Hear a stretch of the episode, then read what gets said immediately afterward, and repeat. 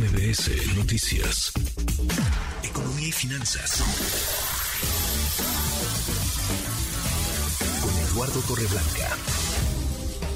Lalo, qué gusto, qué gusto saludarte, ¿cómo te va? Igualmente me da mucho gusto poder saludarte, Manuel, poder saludar al público que nos escucha. Buenas tardes. Muy buenas tardes. Pues sigue el peso fortachón, ya se pasó de fuerte, Lalo. El peso eh, se sigue fortaleciendo frente al dólar. ¿Por qué? Se, sigue fortaleciendo y eso vale la pena decir que no beneficia ni perjudica de manera general a nuestro país.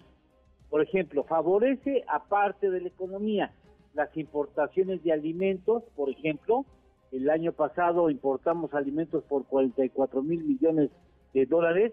Bueno, ahora esos eh, alimentos que vamos a importar a lo largo de todo, todo, todo este 2023, en una cantidad más o menos similar, pues serán eh, en términos de pesos más baratas, ¿no? Esas importaciones, pero también perjudica, por ejemplo, eh, perjudica a un aparato exportador que produce en México, que tiene inflación a la mexicana, ahora sí que a la mexicana, y que después vende al extranjero para recibir por esos mismos dólares que antes le daban una cantidad mayor de pesos, hoy una cantidad menor de pesos.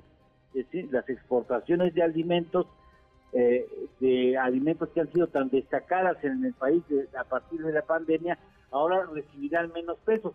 Ya no resultan tan beneficiados por un por un eh, peso fuerte, es decir, esta circunstancia que actualmente se atraviesa y que volvemos a repasar con mucho gusto, no es una circunstancia que va a ser permanente, no son contextos permanentes, pero recordemos por qué el peso está tan fuerte, porque han llegado dólares a nuestro país y esos dólares demandan de pesos, demandan de pesos mexicanos, por ejemplo, remesas, 60 mil millones de dólares en los pasados 12 meses, esos dólares llegan al país y se venden, se venden para pasarlos a pesos.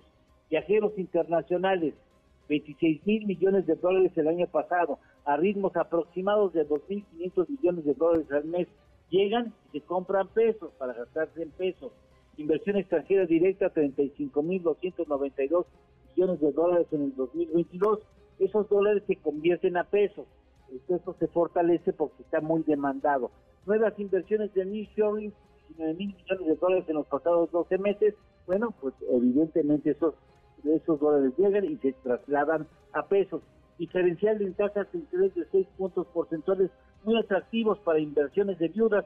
Llegan esos capitales y se invierten a pesos y se compra deuda gubernamental, por ejemplo. Y por esas razones el peso está tan fuerte frente al dólar estadounidense. Pero insisto, es una circunstancia que ni perjudica ni beneficia a todos por igual, Claro. ni será permanente. Depende de dónde, de dónde esté uno parado, es si esto ayuda o perjudica, pero sí, está fuerte, demasiado fuerte, diría yo, el peso. Ya se le pasaron de, ya se le pasó de, de anabólicos al, al, al peso. Lalo, está muy fuerte, está muy robusto, está muy fortachón, diría el presidente López Obrador. ¿Tenemos postre? Claro, eh, para que vean que las cosas cambian de la noche a la mañana, el precio del gas natural en Europa ha incrementado en los pasados 14 días 72%, lo que Mm. significa nuevas presiones inflacionarias en economías que están muy cerca ya de la recesión. Mira. Qué dato. Abrazo, gracias, Lalo. Gracias igualmente. Cuídense mucho, porten bien. Buenas tardes. Muy buenas tardes, es Eduardo Torreblanca. Redes sociales para que siga en contacto: Twitter, Facebook y TikTok. M. López San Martín.